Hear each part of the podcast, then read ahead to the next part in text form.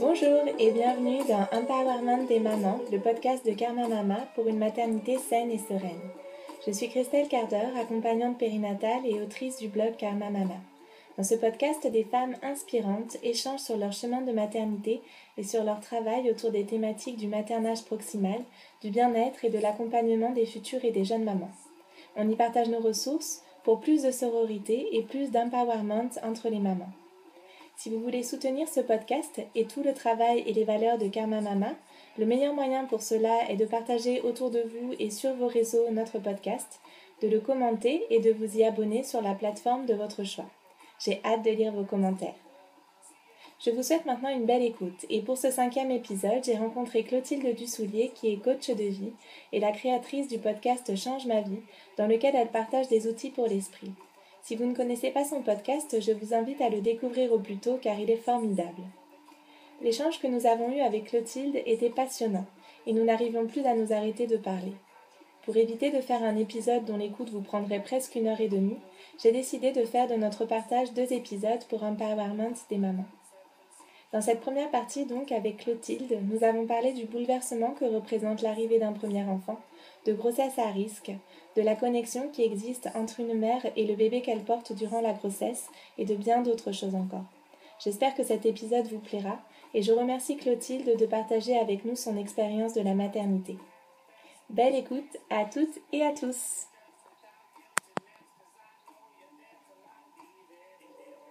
ce temps. Je t'en prie. Voilà, je vais mettre aussi à fond. Ok, c'est bon pour moi. Alors, euh, est-ce que tu veux te présenter toi-même ou est-ce que je te présente euh, d'abord euh, Donc, moi, je t'ai rencontré par le biais de ton podcast. En fait, je suis tombée sur, ton travail par le biais de ton podcast Change ma vie. Et j'ai découvert grâce à toi Brooke Castillo, que j'écoute aussi du coup beaucoup. voilà, est-ce que tu veux nous en dire plus sur peut-être ce que tu as fait avant, très brièvement ou, Oui, euh, donc j'ai 39 ans, je vis à Paris, j'ai un mari, j'ai deux enfants. J'ai une carrière un petit peu atypique parce que j'ai commencé par faire des études d'informatique. Je, donc je suis ingénieure en informatique de formation, j'ai travaillé là-dedans pendant quelques années. J'ai ensuite démarré un blog de cuisine parce que j'adorais cuisiner. Comme j'adorais écrire sur la cuisine, j'ai démissionné de mon job d'ingénieur en informatique et j'ai entamé une carrière d'auteur culinaire. Donc j'ai fait ça pendant 15 ans. Et là, je fais un nouveau virage professionnel parce que en découvrant voilà, un certain nombre d'outils de, développement personnel et en les appliquant pour moi, je me suis aperçue que c'était euh, voilà, ça me, ça me passionnait et j'avais envie d'en faire bénéficier d'autres personnes. Donc je suis maintenant coach euh, certifié. D'accord. Et tu continues d'écrire quand même sur le domaine culinaire, sur la cuisine, ou c'est quelque chose que tu laisses un peu de côté euh, C'est difficile, c'est difficile de tout faire. Donc, euh, donc voilà, le, le, le, blog là tout de suite euh, est pas, euh, voilà, n'a pas le, le, plus de mon énergie. D'accord. Ok, super. Et du coup, tu es maman de deux enfants? Voilà, c'est ça. Ok. J'ai deux petits garçons. Deux petits garçons. Je ne savais plus si c'était deux garçons, il me semblait, oui. Et est-ce que tu est-ce que c'est quelque chose que tu avais toujours projeté d'être maman ou est-ce que euh, c'est venu un peu plus tard dans ta vie de, de, de grande, de femme de... J'ai toujours imaginé une vie euh, euh, classique avec un mari et des enfants. Donc ça, c'est vraiment... Euh, alors, un mari, pas forcément marié, mais voilà, avec, euh, un, partenaire, un partenaire de vie et, et, des enfants. Donc ça, c'est vraiment quelque chose dans lequel je me suis toujours projetée. Par contre, ce qui s'est passé après, c'est que moi, j'ai rencontré mon mari, on était très jeunes. On s'est rencontrés, on avait 17 ans. Ah ouais. Et, et du coup, l'âge auquel euh, la, durée de relation après laquelle les gens se posent la question d'avoir des enfants, nous on était encore trop jeunes pour avoir des enfants, on était en pleine construction de nos vies professionnelles respectives, etc.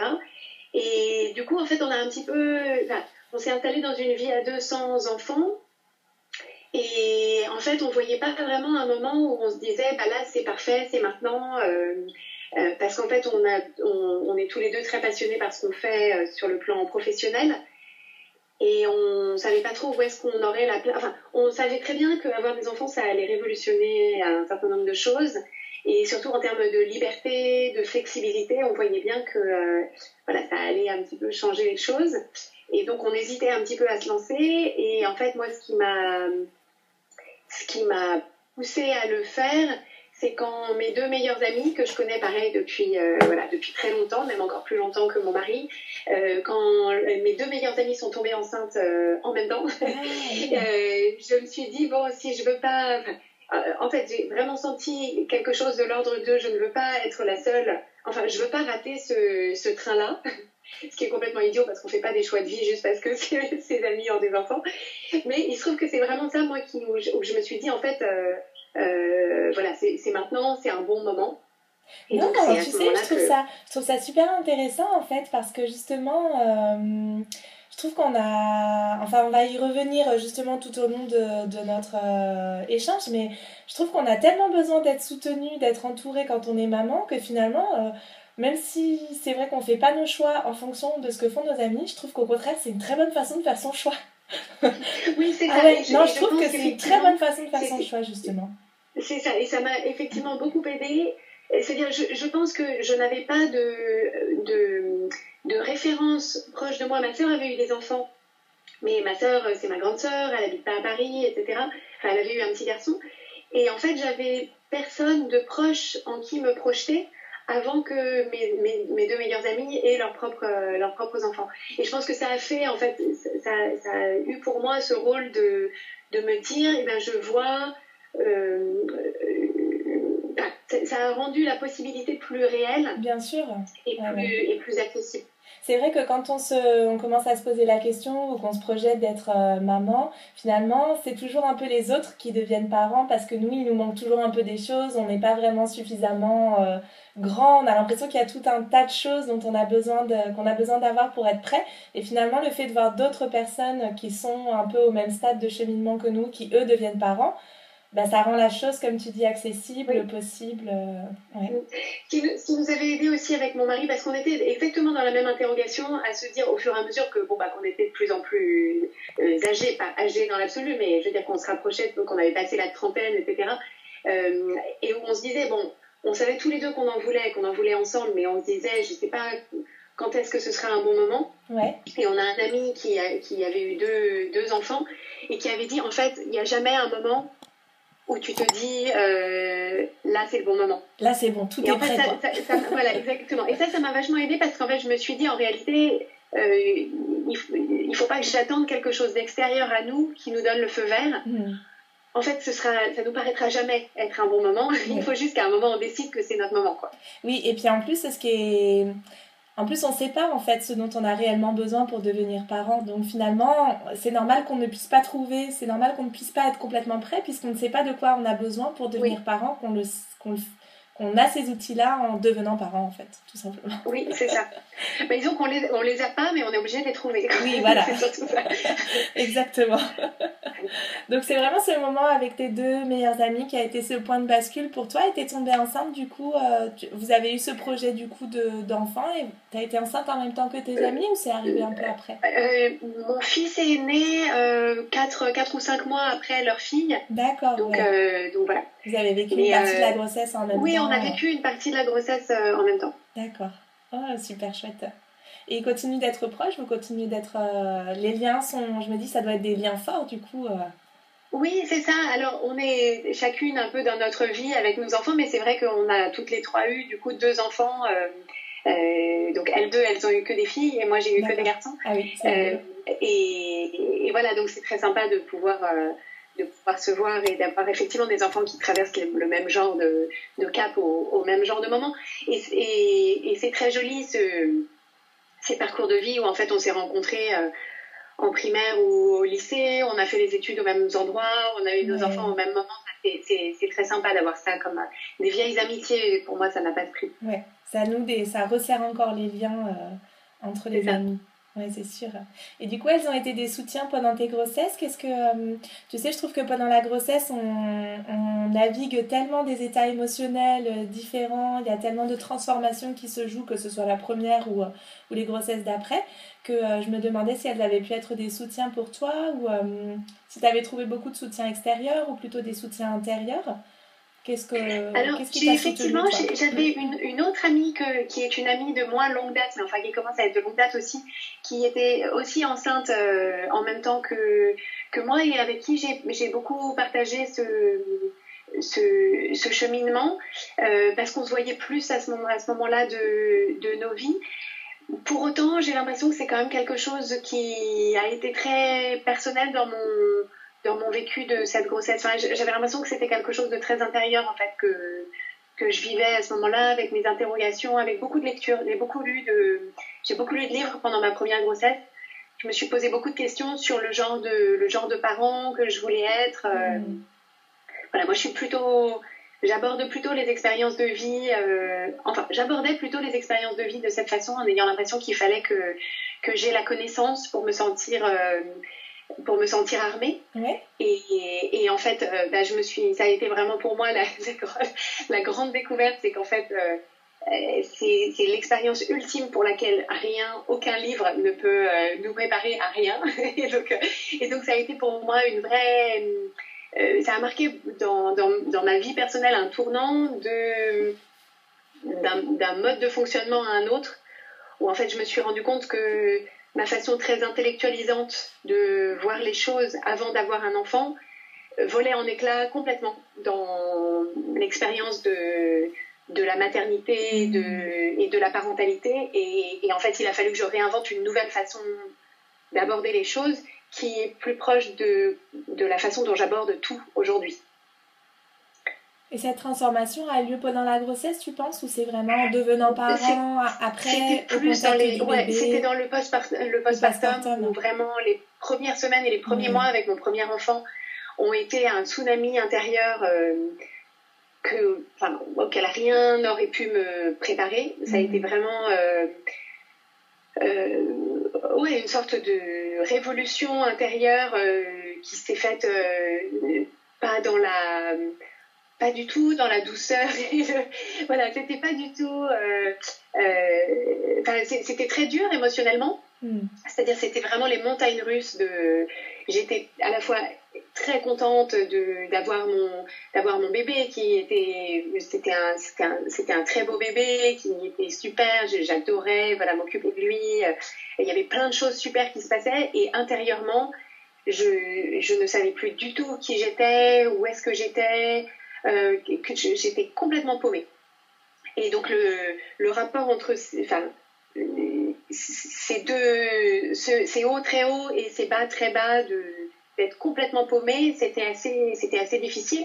D'autant plus que je pouvais en parler, c'est-à-dire que j'avais autour de moi des, j'étais, entourée, mon mari, euh, mes parents, ma soeur, mes amis, etc. Mais en fait, c'était vraiment quelque chose qu'il fallait que je fasse euh, toute seule, en fait. C'est-à-dire que personne ne pouvait me, voilà, retrouver mon, euh, recréer une identité, retrouver une stabilité, etc., bah, personne ne pouvait le faire pour moi. Et ça, et ça c'était. Euh, du coup, ça a pris le temps que ça a pris, et, mais c'était. Enfin, j'en garde le souvenir d'une période vraiment intense. Ouais. Ouais, ouais, on sent d'ailleurs que tu as de l'émotion quand on parle. Ça se sent encore, ouais, ouais, ouais. Et bah, je pense que c'est vraiment ce que j'ai vécu de plus difficile dans ma vie. Mm. Et, pendant que je le vivais, je me disais, j'ai jamais rien vu, vécu d'aussi dur. et je me souviens que je me disais, mais je ne ferai pas un deuxième enfant, c'est trop dur. Et, euh, et parce qu'il y avait notamment le fait que euh, il me manquait des du recul sur. Enfin, en fait, en fait, c'était aussi beaucoup lié à l'épuisement de l'épuisement physique, qui m'empêchait de trouver des euh, la, clarté euh, tu récupérais émotionnelle ou juste logistique. En fait, j'arrivais pas à récupérer. Et en fait, j'étais dans un. Et, je t'en parle parce que je sais que tu, tu accompagnes beaucoup de. que, que, que, ton travail, c'est aussi autour de cette, de cette période-là. C'est qu'en fait, moi, j'avais un peu le syndrome de. Euh, de la femme, j'ai toujours été très indépendante, j'ai toujours été très à vouloir faire les trucs toute seule, à vouloir euh, voilà, découvrir les choses toute seule, tout faire toute seule, pas demander de l'aide. Mm. C'est une certaine forme d'orgueil, mais c'était aussi mon identité, c'est-à-dire je me définissais beaucoup dans l'indépendance. D'accord. Et en fait, là, je me suis rendu compte que, euh, eh ben, je, je, en fait, j'avais pas envie de demander de l'aide parce que pour moi, demander de l'aide, c'était un échec. Et, euh, et, bah, c'était, c'était une erreur monumentale, mais il a fallu que je la fasse pour, pour m'apercevoir que c'était une erreur monumentale. Donc, mm c'était la grande leçon, en fait, je pense, de, de, de, cette période. Oui, et puis je pense qu'en tant que. En fait, il y a deux choses vraiment super intéressantes dans ce que tu dis, dans cette euh, difficulté à demander de l'aide que je pense beaucoup de femmes ont en fait. c'est déjà qu'on a, on est quand même à une époque et dans une culture où on est, en tout cas dans certains on essaye en tout cas quand même d'élever les filles en leur euh, promettant qu'elles sont légales des hommes, qu'il y a une, forme d'indépendance possible, d'autonomie euh, à la même échelle que celle euh, que, peuvent vivre les hommes. Et ça peut être vrai dans bien des cas et ça devrait l'être dans bien des cas, mais il se trouve que au moment de la naissance d'un bébé, bah, c'est pas le cas en fait.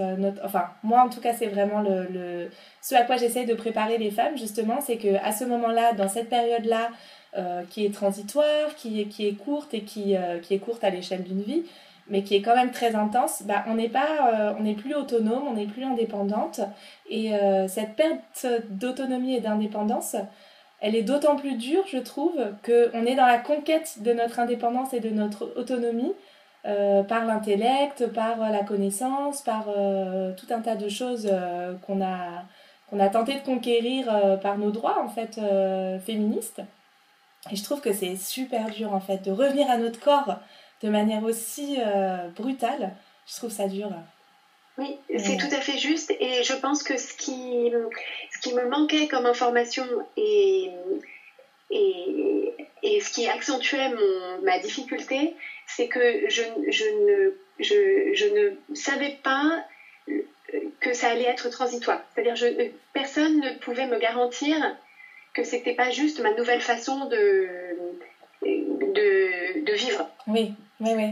Le premier enfant, c'est vrai que ça fait. Enfin, moi, j'ai souvenir aussi de, de, de, ça avec Saul, de me dire, mais est-ce que ça va être tout le temps comme ça maintenant ou est-ce que ça va être. Ça, Et que cette interrogation-là, en fait, personne ne peut y répondre. C'est-à-dire que euh, moi, je voyais bien, en fait, je me souviens, j'étais avec mon fils, il était dans la poussette, c'était un bébé, et je voyais des gens à des terrasses de café, il est né en mai, donc euh, j'avais la chance qu'il faisait hyper beau et que je pouvais sortir et me balader, mais je voyais les gens qui avaient l'air. Euh, sereins, détendus. il y en avait qui avaient des enfants et tout ça. Et je me disais, donc, il y a, je me disais, il doit y avoir un après.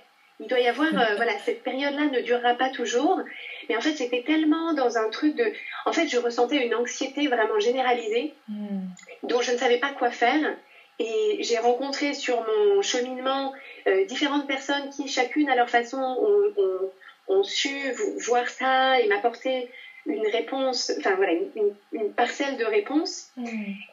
Mais, euh, mais en fait, quand on est dans, dans, cette, dans ce sentiment d'anxiété, en fait, on, euh, on a l'impression, enfin, on n'en voit pas le début, le milieu et la fin. Enfin, il y a quelque chose de très. Euh, en fait, l'anxiété elle-même, elle est anxiogène. C'est-à-dire, on se dit, est-ce que, est, est qu'à partir de maintenant, je vais être tout le temps comme ça? Et, et, comment je fais? Enfin, c'était vraiment, c'était vraiment difficile. Mais, oui, il y a une telle transformation psychique et émotionnelle euh, qui, qui, en plus, euh, accompagnée par la fatigue, si on a un bébé qui ne dort pas beaucoup, que ouais, c'est quand même euh, très difficile. oui, c'est ça, c'est ça. Et qu'en même temps, moi, je, me, je, vois aussi que je me mettais la barre très haut hmm. sur tout un tas de choses, oui. parce que je voulais évidemment tout faire parfaitement selon ce qui pour moi était euh, la perfection. Et donc, euh, voilà, tous les livres que je lisais, il fallait évidemment que je fasse exactement comme dans les livres et que sur la gestion de l'allaitement, du sommeil, etc., je me comparais à euh, ce qu'on disait dans les livres et mmh. que je me disais manifestement, je, je, je, rate parce que, parce que mon enfant tête toute la journée, qu'il ne dort pas et que du coup, bah, j'ai dû rater un j'ai dû rater un truc à un moment. Oui. Tu avais le sentiment que quelque chose ne se passait pas comme ça aurait dû, euh, de par euh, tes actions ou... C'est ça, je me disais, je, je, je, rate en fait. Je, mm. je, fais, je fais pas ce qu'il faudrait, je devrais être plus comme ci, je devrais être plus comme ça, ça devrait, mon bébé devrait être plus comme ci, plus comme ça. Enfin, J'avais l'impression d'être. Euh, oui, de, de, de, regarder ce qui se passait et de me dire, il y a un truc qui. voilà, j'ai raté, raté un truc en fait. Mm.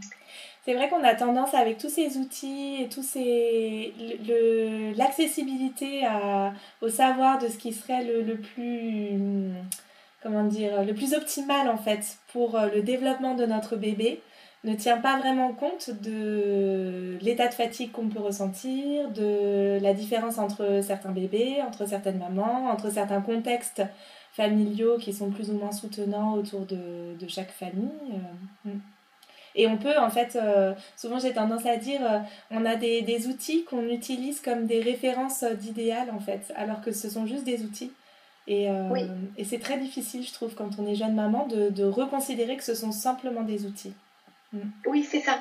Et je pense qu'en fait, moi, je passais d'un modèle dans lequel j'avais l'impression qu'il y avait une, même si je savais intellectuellement qu'il n'y avait pas qu'une façon de faire, que chaque maman devait trouver, j'avais bien lu tout ça, mais pour autant, je me disais, mais bon, je sais bien au fond qu'il y a une bonne façon de faire. Mm. C'est-à-dire, les gens disent, etc., c'est pour déculpabiliser les gens, mais j'avais quand même très internalisé qu'il restait quand même une bonne façon de faire et qu'il fallait que, que je la trouve et qu'une fois que je l'avais trouvée, il suffisait de dérouler. Mm. Et en fait, en, en me confrontant à cette expérience qui est euh, vraiment c'est, l'expérience du, plus incontrôlable qui soit, euh, je me suis rendu, j'ai, vraiment compris que qu'il n'y avait pas une bonne façon de faire et qu'il fallait juste que je trouve la mienne et que ça allait être la bonne à partir du moment où je décidais que c'était la mienne. Mais donc ça m'a vraiment forcé à trouver d'autres euh, outils qui n'étaient pas ceux qui étaient décrits de manière générique dans, dans les bouquins. Quoi. Et du coup, à ce moment-là, tu utilisais déjà pas mal des outils que tu partages aujourd'hui. Tu étais déjà sur ce cheminement. Tu en étais où euh, dans, ton, dans ta découverte de tout ce que tu partages aujourd'hui, de, de, développement personnel de... Parce que je trouve que justement, tu mets très en avant les, les ressources intérieures des, des, individus, en fait. Et euh, je me demandais si tu étais déjà sur ce cheminement ou si ça a au contraire euh, enclenché aussi ce, cette, cette transformation. Comment ça s'est joué là, chronologiquement parlant? Alors en fait, cette expérience-là a, je crois, vraiment préparé le terrain pour que je, je cherche et que je trouve ces outils-là. C'est-à-dire que moi, j'avais plutôt une approche assez, euh, assez psy de la gestion des difficultés intérieures, c'est-à-dire à, différents moments de ma vie où j'avais eu des difficultés, mon réflexe était plutôt d'aller voir, euh, d'aller voir une psy. Et donc, euh, ça m'avait ça m'avait apporté des, des, choses, mais rien du tout sur euh, la sur la gestion émotionnelle en fait. C'était ça c'était ça les briques qui me qui me manquaient et que pour moi l'approche psychothérapie qui m'a été proposée, elle était au contraire très intellectualisante. Mm. C'est-à-dire c'était beaucoup essayer de comprendre en mettant des mots sur des choses euh, et qu'en fait je voyais bien que là euh, bah, on sortait de quelque chose de très intellectuel et qu'il fallait juste que je sois présente à mon, à mon expérience euh, émotionnelle dans ce qu'elle avait de chouette et de, enfin de, de, de, de, joyeux et de, et de terrible. Et, et ben, il fallait le traverser ça. Mm. Et j'avais pas j'avais pas d'outils pour le faire et donc c'est ça qui m'a vraiment parlé dans les outils que j'ai découverts par la suite et que je propose sur Change ma vie, le, le podcast que j'ai créé ensuite. C'est vraiment une manière de, mettre de l'ordre, mais à l'intérieur, euh, dans euh, bah, où, naissent mes émotions, de quoi elles sont faites, euh, que effectivement c'est fonction de ce que je me dis intérieurement, que je me sens d'une façon ou d'une autre et que et que j'ai une latitude là-dessus pour, pour mettre de l'ordre, trouver la clarté. Donc quand tu as commencé à découvrir ces outils-là, en fait, tu as reconnu dans ces outils-là que euh, c'était ça qui te qui t'avait peut-être manqué ou euh, qui t'apportait, euh, qui remettait en perspective ce que tu avais vécu? C'est ça. Je, je, pense qu'en fait la brique essentielle qui me manquait, c'était cette idée que les que quand on ressent une émotion qui est désagréable ou douloureuse, ça ne veut pas dire qu'il y a quelque chose ça, ne veut pas dire qu'on a un problème nécessairement. C'est-à-dire, c'est cette idée qu'on peut, euh, après la naissance d'un enfant, ressentir de l'anxiété, ressentir de l'inquiétude, ressentir de l'ambivalence, ressentir... Euh, et que ça ne veut pas dire qu'on a fait un mauvais choix, ça ne veut pas dire qu'on s'est trompé, ça ne veut pas dire qu'on est une mauvaise mère, et qu'en fait, ces émotions négatives, quand elles surviennent, elles nous disent quelque chose, mais qu'on peut que, que ça n'est pas une raison de paniquer ou de tout remettre en cause ou de se dire euh, ou de voilà parce qu'en fait moi je rajoutais du jugement de moi oui. dans le fait que j'étais avec ce bébé donc j'étais j'étais hyper heureuse d'être sa mère qu'il soit en bonne santé qu'il soit adorable mais en même temps j'avais beaucoup de culpabilité de me dire je voilà en même temps il y a une partie de moi qui qui a du ressentiment, qui trouve que c'est difficile, qui regrette un peu. Tu te sentais coupable de vivre quelque chose de difficile, quoi. voilà, c'est ça. Et c'est en fait, c'est finalement l'ambivalence de l'expérience humaine où je me disais, c'est, pas normal hmm. que je ressente autant d'ambivalence et donc je rajoutais de la culpabilité et du jugement sur des émotions qui étaient déjà pas très faciles à vivre. Et qu'en fait, je, à, la lumière de ces outils, je comprends aujourd'hui que en fait, dans, dans, toutes les expériences humaines qu'on peut ressentir, il y a toujours, c'est toujours 50-50. Il y a toujours une partie qui est euh, très agréable à ressentir et qu'il y aura toujours une partie d'émotions qui sont euh, euh, qui sont moins agréables et que notre travail, c'est d'arriver à, à, les, à, les, reconnaître, à voir qu'est-ce qui est auto-infligé et qu'est-ce qui est juste partie intégrante de l'expérience et qu'on peut simplement accueillir, traverser, accompagner. Parce que ça fait partie de notre expérience? C'est intéressant ce que tu dis parce que je trouve que on, a déjà tendance à toujours vouloir être plus dans le 50 positif, on va dire, et le grossir par rapport au 50 négatif.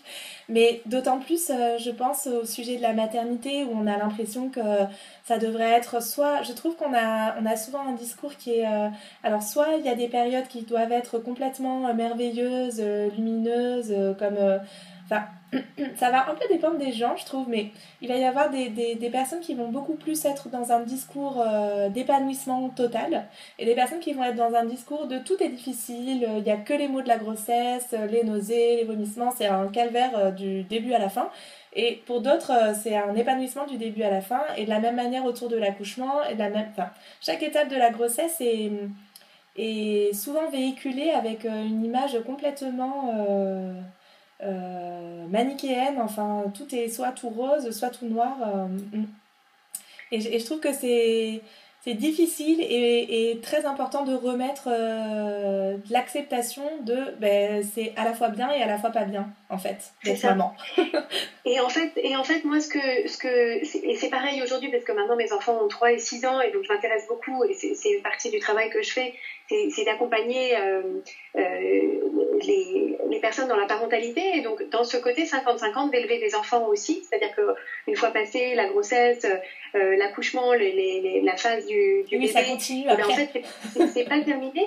Et qu'en fait je trouve que ce qui est vraiment intéressant c'est d'arriver à faire la part des choses entre dans ce qu'on vit qui est difficile, qu'est-ce qui est euh, auto-infligé? Donc c'est pas un discours culpabilisant, mais c'est un discours au contraire libérateur de se dire que il y a, toute une partie de, nos émotions négatives de parents, je dis négatives au sens elles sont désagréables, nos émotions négatives de parents, qui sont parce qu'on se juge comme étant incompétent, on a l'impression de se sentir en échec, on juge nos enfants parce qu'on trouve qu'ils devraient, que si on avait bien réussi, ils seraient pas comme ça. Et en fait, et c'est là-dessus qu'on peut, euh, peut optimiser. C'est-à-dire que moi, j'ai absolument aucune injonction au bonheur. C'est-à-dire pour moi, le développement personnel, le but, c'est pas du tout de se sentir heureux tout le temps, euh, de faire la chasse aux émotions négatives, etc.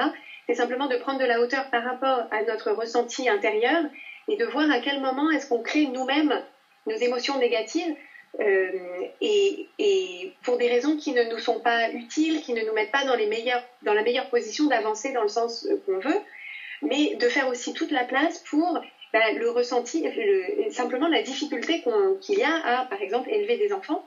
Mmh. Bah, oui, il y a plein de choses qui sont difficiles, plein de choses qui nous mettent face à euh, notre manque total de contrôle. C'est-à-dire qu'il y a plein de choses qu'on ne contrôle pas. Et donc ça va créer plein de choses qui sont euh, euh, des expériences qui sont difficiles, ça nous met face à nos propres limites, etc. Donc il y a plein de choses qui sont difficiles et on peut les accepter et s'accompagner là-dedans avec bienveillance avec la même bienveillance que celle qu'on se propose d'avoir avec ses enfants quand on est dans cette démarche-là. Tout à fait, ouais.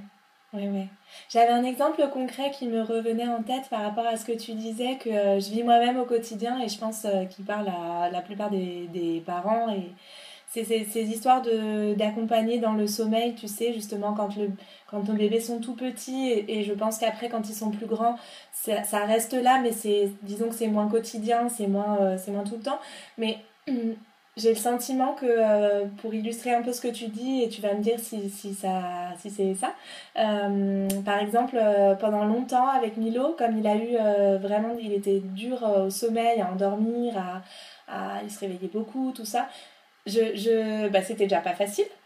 Et j'avais tendance à me dire que justement je devais faire quelque chose euh, de... qui n'allait pas en fait. Puisque le résultat escompté qui était que mon enfant dorme, ça ne fonctionnait pas. Donc je me disais, ben, c'est... Enfin, je me le disais pas forcément d'ailleurs de manière très consciente, mais en fait au fond c'était là quand même, cette idée que j'étais, j'étais pas compétente puisque mon enfant ne dormait pas. Même si je savais, euh, puisque je suis accompagnante périnatale, que les enfants ne dorment pas, euh, quelque part au fond de moi, en fait, j'avais quand même ce sentiment que mon enfant aurait dû dormir et que par conséquent, j'aurais dû trouver les solutions pour le faire dormir. Et en fait, j'ai commencé à vivre la chose différemment quand je me suis dit qu'en fait, mon rôle, c'était pas de faire en sorte que mon bébé dorme, mais que c'était d'être auprès de lui dans ce temps de difficulté à s'endormir. Et en fait, je suis passée de me dire, je suis pas, de, de, me dire pas très consciemment, mais justement de mettre ça en conscience et de, et de changer mon discours autour de mon, de mon ressenti et de ma maternité, de me dire, en fait, je suis pas une mauvaise mère parce que mon enfant ne dort pas, je suis une bonne mère parce que je suis auprès de lui dans sa difficulté à pas dormir. Et en fait, le simple fait, ça n'a pas solutionné euh, mon manque de sommeil euh, ni euh, amené plus de de, de, de, fluidité dans notre... Euh, enfin, si, finalement, ça en a amené quand même, justement, un petit peu. Mais voilà, c'est moi, ça m'a juste changé mon l'énergie que j'y mettais, l'espèce de... de, de mm, ouais, de, de, Alors, les auditeurs ne me voient pas, mais cette espèce de, de, truc où on tient, quoi. On a l'impression qu'il faut, qu'il faut agir, en fait. Alors que non, pas nécessairement. Ouais, c'est ça, ça qui me fait écho. Mm. Et c'est tout à fait, euh, ça, reflète tout à fait mon approche euh, euh, d'une façon générale de la parentalité, c'est que je me suis vraiment aperçue que finalement, je, je ne peux, je, je n'ai de contrôle que sur la partie qui est dans mon contrôle. Et qu'en fait, moi, j'apporte des choses, c'est une logique de jardinier en fait. Mm. C'est-à-dire, moi, je crée un environnement, je, je, bichonne, je choisis la qualité du sol, je choisis l'exposition, j'essaye de créer l'environnement le plus favorable. Mais après, est-ce que les plantes poussent? Est-ce qu'elles poussent pas? Est-ce qu'elles poussent bien? Est-ce qu'elles poussent comme j'avais anticipé? Finalement, c'est en dehors de mon contrôle et, moi je peux après euh, mettre des tuteurs, euh, soigner, etc. Mais c'est en fait et, finalement c'est ça, c'était ça la leçon qui a été difficile à apprendre pour moi, mais, mais qui était nécessaire, je pense, pour ma vie en général. C'est cette idée que je ne peux contrôler que ce que je peux contrôler. Et que si je si je mets en jeu mon succès ou mon échec sur des choses qui sont en dehors de mon contrôle, je crée les conditions de l'échec parce que mhm. nécessairement, euh, et, c'est la même chose dans, dans, toutes les sphères de, dans toutes les sphères de la vie. C'est toujours cette idée de me recentrer sur qu'est-ce que, qu'est-ce que j'ai envie d'apporter aux différentes situations, quelle personne j'ai envie d'être dans ces situations, y compris de parentalité. Et toute mon énergie doit être portée là-dessus. Et puis ensuite, ce qui se passe se passe et je, je réajusterai, j'expliquerai, etc. Mais tout n'est pas dans mon contrôle. Et donc, euh, à chaque fois que j'essaie de contrôler quelque chose qui est en dehors de mon contrôle, je vais m'exposer à euh, la frustration, la déception, le ressentiment, euh, le sentiment d'échec. C'est perdu d'avance. Et du coup, avec ton deuxième, tu as vécu ta grossesse et la naissance et le postpartum différemment? Comment tu as, qu'est-ce que tu as mis en place en fait, peut-être pour te, faciliter les choses par rapport aux difficultés que tu avais rencontrées pendant la première. Euh, Alors, ce qui s'est passé pour mon, pour mon deuxième qui a complètement changé la donne, c'est que euh, j'ai fait une, ce qui s'appelle une séroconversion au CMV. Ah donc, euh, donc j'ai attrapé le cytomégalovirus pendant le premier trimestre de ma grossesse et on s'est aperçu d'examen en examen que le virus avait traversé la barrière euh, du placenta, que mon bébé l'avait attrapé. Et, donc, du coup, on est rentré euh, assez rapidement, au bout de, euh, à mon quatrième mois de grossesse, dans un suivi très rapproché à, Necker, en, en, suivi prénatal, donc avec des échographies très rapprochées pour vérifier. Enfin, j'avais un traitement pour diminuer la charge virale, pour vérifier le. Parce que donc c'est un, un, virus, toi tu, tu, le, tu, le, sais sans doute, mais pour les, pour les auditrices et les auditeurs, euh, c'est un virus qui est complètement bénin quand on l'attrape, euh, euh, qu'on soit enfant ou qu'on soit adulte. C'est simplement que pendant la grossesse, en fait, si le fœtus y est exposé, ça peut, selon là où s'implante le virus, créer des, des, problèmes qui peuvent être plus ou moins, plus ou moins graves. Et en fait, il y a une surveillance rapprochée et on voit encore après la naissance, il me semble, il y a encore des examens qui sont faits parce que ça, peut continuer de se développer. Exactement, exactement. Et en fait, la difficulté, c'est que euh, c'est quelque chose qui est, euh, les statistiques sont pas tellement établies, la communauté médicale n'arrive pas à se mettre d'accord sur quel est le, suivi, le dépistage qu'il faut faire autour de ça. Donc, euh, donc du coup, on était face à une situation qui était très incertaine. On a été accompagné merveilleusement bien à Necker, vraiment avec une équipe, mais genre, enfin, vraiment, enfin, moi, je, à chaque fois qu'on sortait d'un rendez-vous, j'avais envie de pleurer, de, de, tellement on se sentait soutenu, la, la bonté était vraiment. Euh, donc ça, c'était vraiment formidable. Et, on a eu énormément de chance dans le sens où mon, enfin, mon, fils a, eu aucune, aucune sorte de Enfin, il a trois ans et demi maintenant, donc mmh. à, ce jour, il n'y a absolument aucune conséquence. Mais du coup, c'est vrai que pendant ma grossesse, on était dans un, dans, dans un état d'esprit où bah, c'était jusqu'ici tout va bien, jusqu'ici tout va bien, jusqu'ici tout va bien, mais on n'était jamais vraiment euh, euh, tranquille par rapport à ça jusqu'à. Enfin, jusqu'à. voilà, il y avait encore la possibilité de troubles. Enfin, bref. Euh, s'il y a des femmes enceintes qui écoutent ça, je veux pas. Voilà, parce que je sais que on peut recevoir des informations avec plus ou moins d'anxiété, mais c'est important de dire qu'on peut vivre aussi sa grossesse de manière anxiogène et puis que finalement le résultat soit, enfin l'issue soit, soit complètement positive parce que je trouve aussi que le, le, pendant un peu de tous ces examens qui sont quand même nécessaires et c'est important de se faire suivre et, tout ça est, euh, est, complètement normal. Mais il y a parfois des, comment dire, euh, tu as raison de préciser que le corps médical n'est pas forcément, n'a pas forcément de réponse. Euh, euh, sur laquelle il y a consensus et qu'on ne maîtrise pas en fait forcément euh, les résultats des données les enfin voilà on ne sait pas on sait pas toujours comment les, les interpréter en fait. Et du coup euh, voilà il y a un contexte anxiogène mais en fait il n'y a pas forcément de, de, de réel fondement à ce contexte, même si c'est important de faire le suivi tel qu'il est proposé médicalement. Oui, c'est ça, c'est ça. Et en fait, curieusement, j'ai trouvé à cette occasion-là une, une euh, ressource qui, en fait, euh, euh, que, que j'ai renforcée par la suite, mais c'est qu'en fait, j'ai eu une sorte de, de réflexe qui s'est mis en place où je me suis dit, en fait, moi j'ai le sentiment intérieur que tout va bien. Hmm. Et en fait, je me suis dit, je me suis dit ça et je me suis dit, si je cherche trop à regarder les statistiques, etc., je vais, je vais partir dans des scénarios qui vont, qui vont pas m'aider parce que pour l'instant personne n'en sait rien. Et en fait, je me suis dit, eh ben, je vais juste choisir de, de rester dans, dans l'idée intérieure, dans cette conviction intérieure que tout va bien, que mon mm. bébé va bien. Et je me suis dit, et au pire, si on découvre que finalement non, ben, j'aurais vécu cette période-là euh, au moins dans la sérénité. Et je me disais aussi pour mon enfant, et je dis ça sans aucune culpabilité pour les femmes qui pourraient ressentir de l'anxiété parce que j'en ai ressenti aussi, mais je me suis dit, au moins, j'aurais fait, même si je suis dans l'illusion que tout va bien, j'aurais fait le cadeau à mon bébé de vivre ces semaines-là euh, dans le corps d'une mère qui, au moins, euh, voilà, était aussi sereine qu'elle pouvait l'être. Donc, Donc c'est pas quelque chose qu'on peut manufacturer si on n'y a pas accès. Donc je dis pas ça comme si c'était aussi. Moi j'ai eu le cadeau que j'ai eu accès à cette ressource-là euh, à ce moment-là et je pense que ça m'a aidé aussi parce que parce que bah, du coup, en fait, j'étais un peu à me boucher les oreilles, à dire là, là, là, là, là. Oui, tu t'es attaché à ton ressenti positif. Euh, ouais, c'est ça. C'est ça. Et, et, il se trouve que par la suite, les examens médicaux, les résultats des échos, l'attitude du corps médical euh, venaient renforcer ça et que je me disais, bon, bah. Hmm, ça validait ton euh, ressenti, oui. Voilà. je me suis dit. et en fait, je voyais bien que être à ce moment-là dans euh, le scénario ultime de peut-être quelque chose de grave, peut-être une interruption médicale de grossesse, etc., n'allait pas spécialement m'y préparer. Mm. Et, et, donc, en fait, je me suis dit, si j'arrive à faire comme si de rien n'était, finalement, euh, bah, restons dans... Alors, on peut appeler ça du déni, mais je me suis dit, en fait, je me sens bien dans cette, euh, dans cette bulle de, voilà, jusqu'ici, tout va bien. Voilà, cet épisode touche à sa fin. On se retrouve la semaine prochaine pour la suite de notre échange avec Clotilde et encore un grand merci à elle pour son partage. Pour retrouver les notes de ce podcast, rendez-vous sur le site karmamama.com où vous pourrez découvrir toutes les ressources que je partage, le blog, l'e-book avec 5 grandes pistes pour une grossesse saine et sereine et la capsule Sérénité dans laquelle vous recevrez trois outils pour vous réapproprier votre bien-être pendant la grossesse.